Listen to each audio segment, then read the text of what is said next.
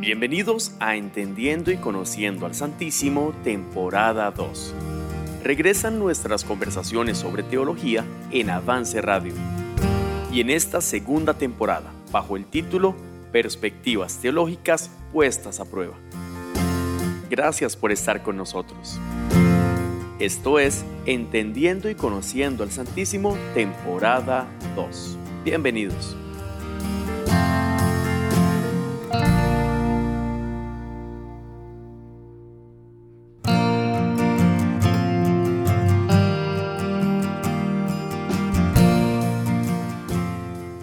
Hola, ¿qué tal? Gracias por estar con nosotros un jueves más a ser las 8 de la noche por acá en avanceradio.com. Gracias por permanecer todas estas semanas ya en nuestro cuarto capítulo de Entendiendo y Conociendo al Santísimo. Es una bendición de verdad contar con la presencia de cada uno de ustedes acá en nuestra plataforma digital de Avance Radio Unidos a una misma voz. Gracias también a nuestro pastor compañero eh, y moderador en esta conversación también, don Álvaro Martínez. ¿Qué tal, don Álvaro? Primero que todo, ¿cómo está? Muy bien, gracias a Dios, sí, contento y a la expectativa de qué nos trae Dios en este episodio. Queremos preguntarles de una vez, ¿hicieron la tarea? ¿Respondieron la pregunta?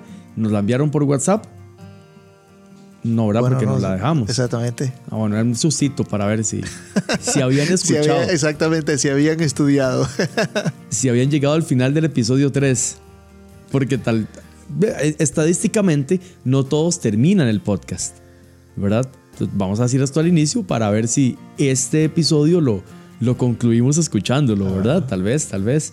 Pero el episodio 3 no nos dejó una pregunta de tarea es muy probable que en este sí, entonces todos atentos. Sí, le dejamos un principio eh, que de tarea era interiorizarlo, practicarlo, ¿verdad? Y ese principio es que debemos construir nuestra perspectiva teológica a partir de una devoción diaria e íntima con el Señor. Sí, así es. Y hablamos sobre eh, esas rutinas, esos hábitos esas devociones diarias que tenemos que tener con Dios, para con Dios, eh, oración, lectura de la Biblia, meditación, para que cuando llegue un día común y corriente, ¿verdad? Decíamos, como en la vida de Job, ahí podamos tener entonces una estructura teológica firme. Sólida y firme. Exactamente. Para resistir ese, para resistir eso. Bueno, y hoy vamos a hablar justamente sobre eso. Vamos a ver un poco sobre la estructura teológica de Job y cómo fue que, que él... Eh, vimos la semana pasada que él se encontraba eh, realmente en ese proceso diario de devoción. Pero ¿cómo era la estructura teológica de Job? Vamos a desarrollar ese tema el día de hoy. Y eh, antes de que empiece el, ya el tema profundo. Eh, no sé si vamos a escuchar la, música. vamos a tener la pausa pues. musical, ¿cómo no? Don Álvaro, ¿qué canción? Es más, vamos a, dar, ¿cómo es que se llama? Complacencias. Eso vamos a ah. innovar en este episodio. ¿Hay alguna canción que a usted le gustaría escuchar en este momento? Vea, eh, vamos a ver, cuál es la canción que me gusta, me gustaría escuchar en ese momento. Se llama Isaías 26:3. Tú guardarás en completa paz de peregrinos y extranjeros. Esa canción, esa canción. Vamos a buscarla de una vez y vamos después de la canción a entrar y a desarrollar el tema de fondo en esta noche de jueves, en Entendiendo y Conociendo al Santísimo. Ya casi regresamos.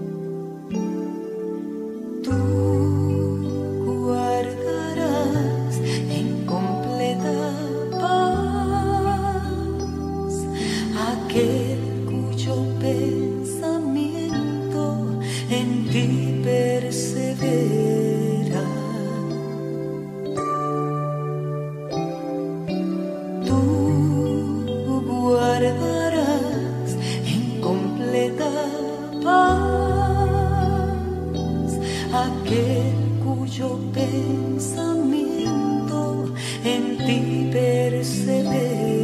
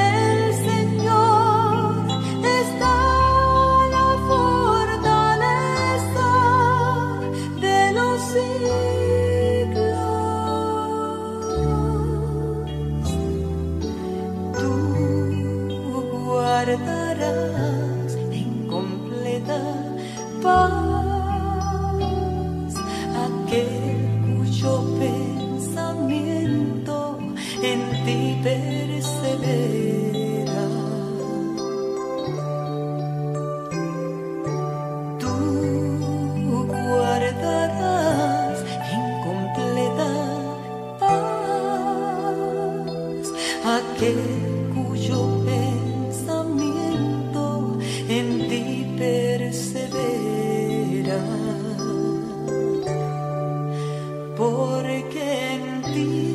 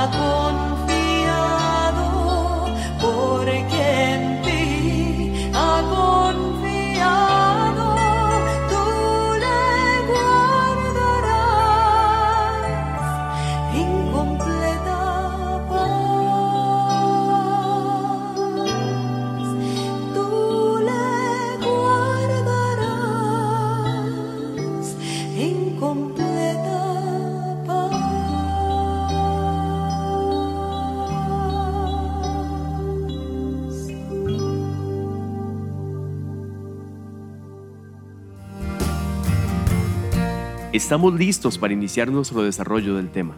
Acompáñenos con papel y lápiz, aquí en Entendiendo y Conociendo al Santísimo.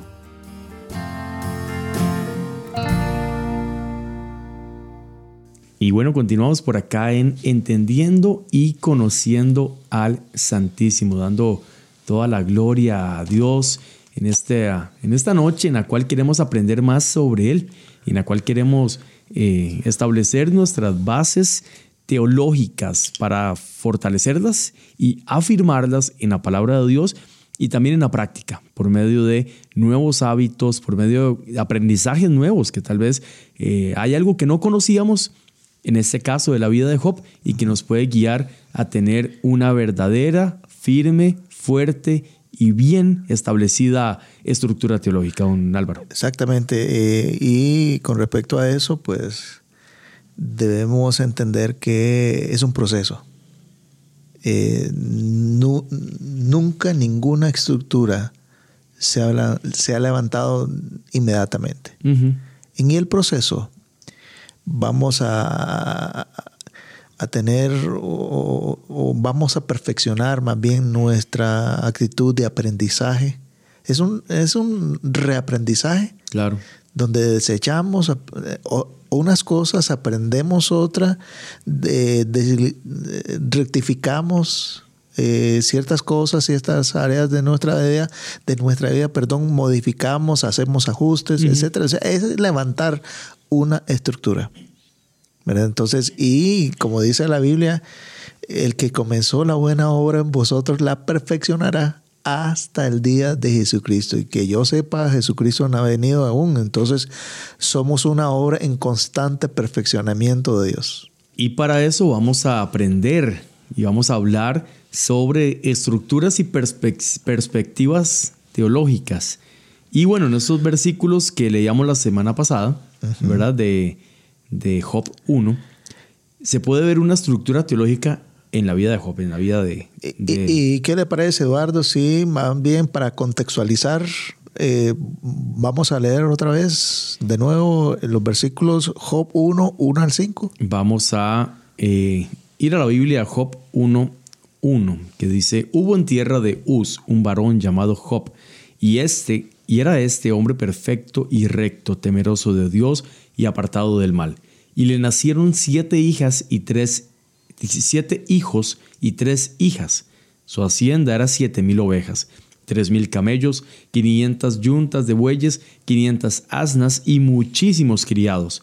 Y era aquel varón más grande que todos los orientales. E iban sus hijos y hacían banquetes en sus casas, cada uno en su día, y enviaban a llamar a sus tres hermanas para que comiesen y bebiesen con ellos. Y acontecía que habiendo pasado en turno los días del convite, Job enviaba y los sacrificaba, y se levantaba de mañana y ofrecía holocaustos conforme al número de todos ellos, porque decía Job, quizás habrán pecado mis hijos y habrán blasfemado contra Dios en sus corazones. De esta manera hacía todos los días. nada más eh, una, una corrección por, la, por aquello de que los de, que no confundamos a los oyentes. Eh, nada más, eh, ahí cuando dice Job enviaba y los santificaba cada día. O entonces... Me brinqué esa parte. No sé si, lo, si se brincó o usted leyó sacrificaba. Ah, no, no, no, vamos a, revisar, claro. la, la, palabra correcta entonces es Job enviaba y los santificaba. Ajá. Efectivamente. Job enviaba y los santificaba. Un humano común y corriente, ¿verdad? Eh, exactamente. Eh, hablando de, de, cosas comunes y corrientes. Un humano común y corriente, bueno. Ahí está. Dios, Job enviaba y, los, santificaba. Muy bien. Entonces, basándonos en esta lectura, podemos ver algunos puntos específicos eh, de la estructura teológica de Job. Claro, claro. Y, tomen, eh, estimable escucha, tome nota de estas cosas que vamos a decir. ¿Está bien? Primeramente, eh, vemos en esta lectura que eh, Job era un hombre que a pesar de lo mucho y abundante que tenía, nunca perdió la convicción de que Dios era quien había dado todo lo que tenía. Ya ahí empezamos a construir eh, o a, establecer o a identificar, más que todo sería la palabra, identificar la base fundamental de la estructura teológica de Job que a pesar de lo que tenía, y era abundante, era mucho lo que tenía, ¿verdad? Nunca perdió la convicción de que era Dios quien había dado todo, todo. En segunda instancia, también ponemos otro ladrillo, subimos otro nivel en la estructura. Cierto. El hecho de que Job orara e intercediera por sus hijos demuestra que para Job, que para él, aún sus hijos le pertenecían a Dios y se los encomendaba a Dios. Wow. Entonces, eh, y lamentablemente, pues tal vez inocentemente o de manera natural decimos mis hijos o mis cosas. Yo tengo mi carro, mi casa, etc. Y en, realidad, técnicamente hablando, son de uno. Lo son, sí. Lo son, ¿verdad? Desde algún punto de vista lo son. Pero desde la perspectiva teológica, no son nuestros son de Dios. No son mis cosas. Así que nuestra filosofía de vida debe partir de ahí, ¿verdad? Solemos decir, es que yo hago con mi carro lo que me da la gana. Yo hago con mi dinero, con mis cosas, con, con mi ropa, eh, con mi casa, etc. Nadie, se, nadie se puede meter con mis hijos porque son míos. Exactamente. Partamos de ese, de ese punto. Ya de ahí estamos mal. Vamos mal. Estamos mal. Claro, ya, ya solo con eso vamos mal. Exactamente. Entonces ya nuestra perspectiva teológica está eh, equivocada, está totalmente fuera de lugar. No son nuestras cosas, son de Dios. ¿Verdad? Muy bien. Eh, y precisamente vamos al tercero, Dios. Desde esa perspectiva, Dios no era simplemente un ente abstracto, no era simplemente una entidad invisible. Para Dios, para, perdón, para Job, Dios era aún en la invisibilidad una persona con quien se podía conversar y comunicarse. Wow. Sí, claro. No se veía, pero estaba. Exactamente, era tangible. ¿Verdad? Tan tangible que aún en la invisibilidad tenía toda la certeza que, está, que se estaba comunicando, Con, una persona. Entonces, eh, no era un ente abstracto, un ente, una entidad invisible. O algo lejano. O algo lejano, ¿verdad? Más bien era una persona cercana. ¿Verdad? Llevamos tres. Llevamos tres exactamente. La, eh, la cuarta es un resultado de la tercera. ¿Verdad? Hablamos de eso, ¿verdad? Eh, un Dios trascendental para Job era un Dios trascendental que era dueño de todo pero también un Dios cercano y muy personal. Eso se llama trascendencia de Dios y en términos teológicos también se llama inmanencia de Dios. Un Dios trascendente, pero también a la vez inmanente. Entonces, eh, esto, pues, esta estructura teológica eh, aunque no así con esos términos, ¿verdad? Pero estaba muy bien arraigado en la, vida de Job. De alguna manera él aprendió eso. De alguien él había escuchado eso. Y eh, desarrollando toda su vida y viviendo toda su vida con esa filosofía o estructura teológica y desde esa perspectiva teológica Job decidió vivir su vida. Entonces, y, eh, también pues vamos a hablar de la quinta. Vamos a hablar de la quinta, por favor. Adelante. Y claramente Job aprovechaba cada día ese privilegio de, de, un Dios cercano, de un Dios que, con quien él podía establecer una relación diaria. Claramente Job se aprovechaba de ese, de ese privilegio de tener comunión íntima y, y estrecha con su Dios y como uniendo a lo que habíamos hablado en el anterior episodio, de esta manera hacía todos los días. Sí, era algo diario y disciplinado, ordenado también. Porque lo hacía, que lo, perdón, que, lo hacía por cada uno de los hijos. Exactamente, imagínense, si eran 10 hijos, imagínense, o sea, el tiempo, podemos imaginarnos el tiempo que invertía Job en orar por cada uno de sus hijos. Exacto. Y ahora hablamos la semana pasada de 15, 20 minutitos ahí, con dolor, ¿verdad?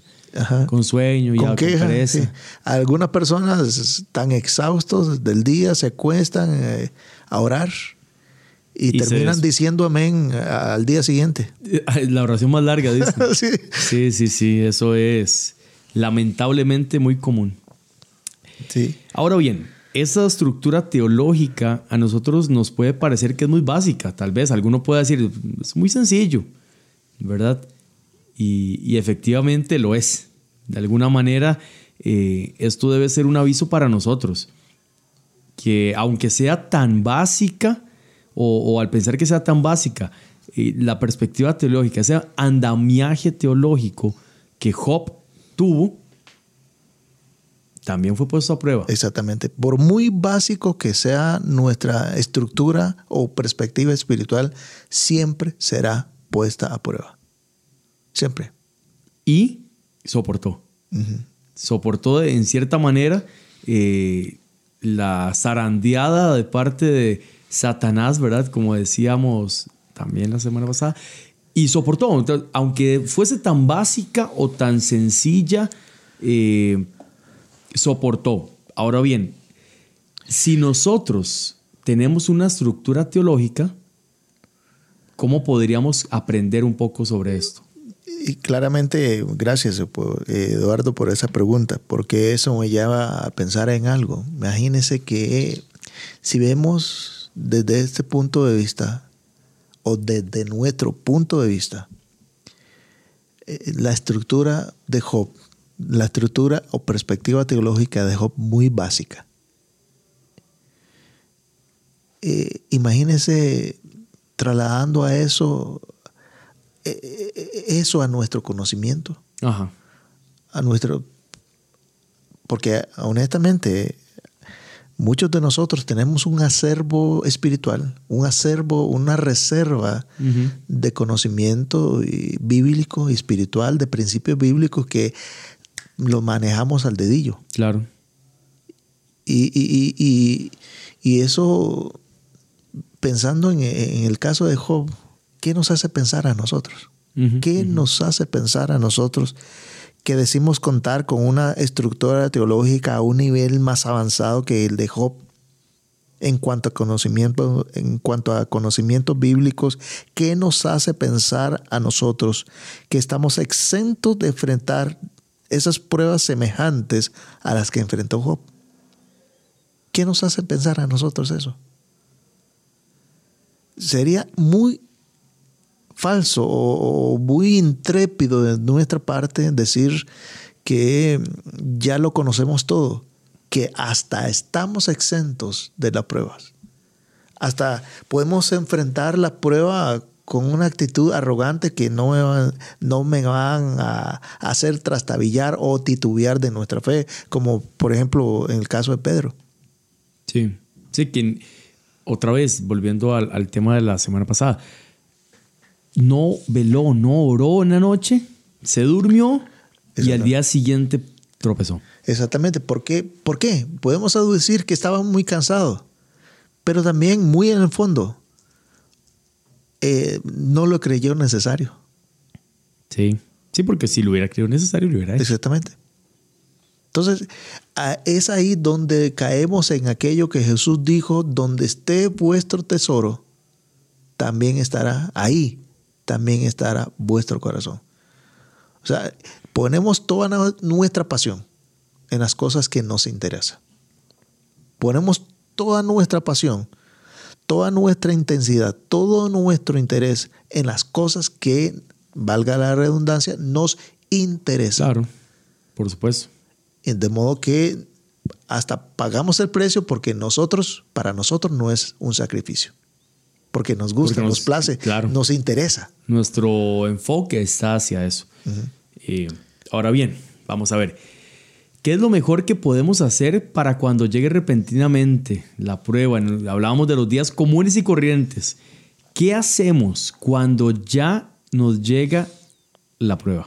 Bueno, lo mejor que podemos hacer es lo que hizo Job, lo que hacía previamente Job perseverar en su comunión íntima con Dios todos los días, aun cuando todo marcha bien. Porque solemos buscar a Dios cuando todo marcha bien, marcha mal, perdón. Pero cuando todo marcha bien, casi que nos relajamos eh, anímicamente, eh, físicamente y hasta espiritualmente, cuando todo marcha bien es en, esa, en esas condiciones, cuando todo marcha bien, que debemos aprovechar para apertrecharnos de insumos y armamentos espirituales.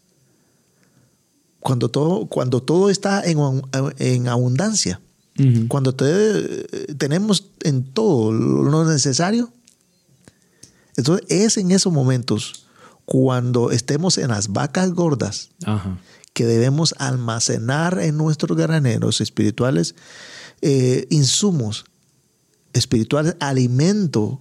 debemos nutrirnos de esas cosas para cuando lleguen las vacas flacas. ¿Me explico? Eso es lo que hizo Job. No, él no sabía cuándo le iba a llegar la prueba. Podía suponer que él, él, él, es ley de la vida, perdón, que la, aflicción y la prueba llegarán en cualquier momento. Él podía suponer. Y porque lo suponía con esas disciplinas eh, y esas prácticas de las disciplinas espirituales diariamente, él se fortaleció en esas disciplinas, en la fe, él y alcanzó a su familia y a todo lo que tenía. Y a propósito de esto, al practicar esto, al hacerlo así, de alguna manera, como dices, se protegió a su familia, las cosas, eh, y de alguna manera Dios le recompensó al final de la historia. Pero en este proceso él hizo como una valla alrededor, como un cerco que lo protegió de, tal vez no de la muerte en el caso de los hijos, de las cosas materiales, pero sí de la parte espiritual. Bueno, eh, eh, es que exactamente eso, o sea, eh, ahí en el ámbito invisible fue construyendo como una especie de cúpula protectora, de una valla protectora que aún Satanás en el versículo 10 lo, lo reconoció, que era impenetrable. ¿Verdad? Y en el versículo 10 dice, el mismo Satanás, él mismo lo percibió así que había una valla protectora que él no podía penetrar. Sí. Dice a Dios, o sea, eh, como una especie de reclamo, ¿verdad? En el versículo 10, el capítulo 1, dice, no le ha acercado a él, perdón, no le ha acercado alrededor a él y a su casa y a todo lo que tiene. Vea las tres cosas, los tres niveles de protección que tenía. A él, a su casa, o sea, a su familia y a todo lo que tenía. Así construimos con la práctica y perseverancia y disciplina diaria de nuestras devociones o devoción íntima con Dios, así construimos y vamos construyendo y fortaleciendo una perspectiva, una estructura espiritual que proteja no, no solo a nosotros, sino a los nuestros y a lo nuestro. ¿Verdad? Entonces, desde ahí partimos o partamos de, este punto para decir algo. Eh, fallamos y caemos. En las pruebas, en las tentaciones, fracasamos porque no estamos fuertes en nuestras convicciones, porque no tenemos una estructura sólida, porque no tenemos nuestra perspectiva espiritual, nuestra perspectiva teológica tan robustecida como Job. Y por esa razón fallamos ante las realidades de nuestra vida, reaccionamos mal, reaccionamos eh, incorrectamente, decimos, caemos en tentación, decimos malas palabras, eh, sucumbimos ante una, una, tentación de un vicio, eh, ante la pornografía, etc. ¿Por qué? Señor. Porque nuestra perspectiva teológica es sumamente frágil, porque la tenemos, básica, pero no, no lo suficientemente fuerte. Pero entonces vamos a, devolvernos un poco. ¿Cuál fue la clave entonces para que Job se mantuviera firme en su fe durante la aflicción? Bueno, tenemos que decir que la clave fue que cuando las pruebas y tragedias llegaron a su vida, Job ya se encontraba espiritualmente preparado para este mar de dificultades que vino sobre su vida en un solo día. Ya se encontraba preparado. La pregunta es, la prueba, la prueba y la aflicción vendrá. ¿Espiritualmente estamos preparados para que nuestra fe no falte cuando la prueba llegue? Por ejemplo, Dios no quiera, pero la prueba vendrá. ¿Qué pasa si nos llega una noticia desagradable? Justo antes de, bueno, terminando este, esta grabación, ¿Qué pasa? ¿Qué pasa si nos ocurre eso a nosotros o a cualquiera de los oyentes? ¿Qué pasa si después de escuchado este podcast, este episodio, recibe una mala noticia? Espiritualmente está lo suficientemente fuerte para que la aflicción y la prueba no lo arrollen, no lo avasallen y su fe no titubee o no, toma, no tambalee su fe. Entonces, hagámosla de Job. Sí. Preparémonos de antemano para que al llegar la prueba y la aflicción, nuestra fe no falte. Creo que todo esto es previo, todo esto se hace con anticipación y, y es un trabajo, no es fácil. Tener una disciplina eh, no es fácil como Job, ¿verdad?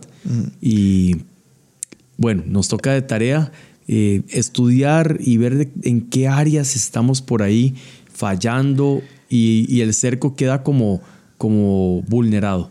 Eh, antes de lanzar una pregunta para una tarea. Tenemos tarea. Ok, permítame alistarme. Cuaderno, hoja. Ok. Antes de eso. Antes de eso, en términos médicos, hay que premedicarse. Si sabemos que tenemos alergia o reacciones alérgicas a ciertos, a ciertos productos, productos sustancias. Que es inevitable que tengamos contacto con él, entonces los médicos recomiendan premedicarse. Entonces, hagamos eso. Una premedicación. Premediquémonos ante la adversidad. Y la pregunta es, de acuerdo con lo visto en los anteriores episodios, ¿cuál es la diferencia entre Job y nosotros al enfrentar las pruebas de la vida? ¿Cuál es la diferencia entre Job y nosotros al enfrentar las pruebas de la vida? Díganos sus comentarios y sus respuestas en las plataformas. Así es, en el WhatsApp 83 Avance 8328 2623. Coméntenos. No a manera personal, no queremos entrar en detalles personales, tal vez, ¿verdad? De testimonio. No, yo es que no hago devocionales y por eso Job resistió y yo estoy mal. Sino en. Sí, es que es exactamente, es con base en lo que hemos visto. Exacto, exacto. No con base a lo que se va a ver. Exactamente. Entonces, vamos a, a dejar eso de tarea. ¿Cuál es la diferencia entre Job y nosotros al enfrentar las pruebas de la vida? Bueno, dos, tres diferencias. En el WhatsApp, 83 avances. Gracias por haber estado con nosotros. Don Álvaro, nos ganó el tiempo.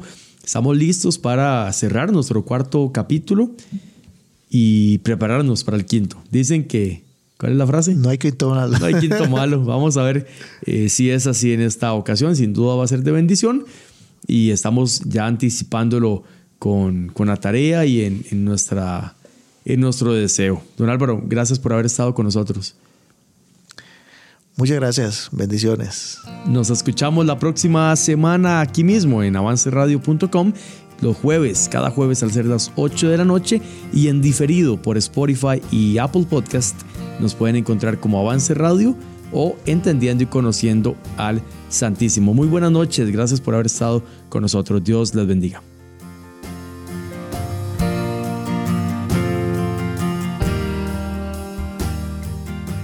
Gracias por habernos sintonizado. Nos encontraremos el próximo jueves al ser las 8 de la noche con repeticiones los viernes a las 9 de la mañana, aquí en avanceradio.com. Recuerde que también puede volver a escuchar este episodio en Spotify y Apple Podcast. Encuéntrenos como Entendiendo y Conociendo al Santísimo en Avance Radio.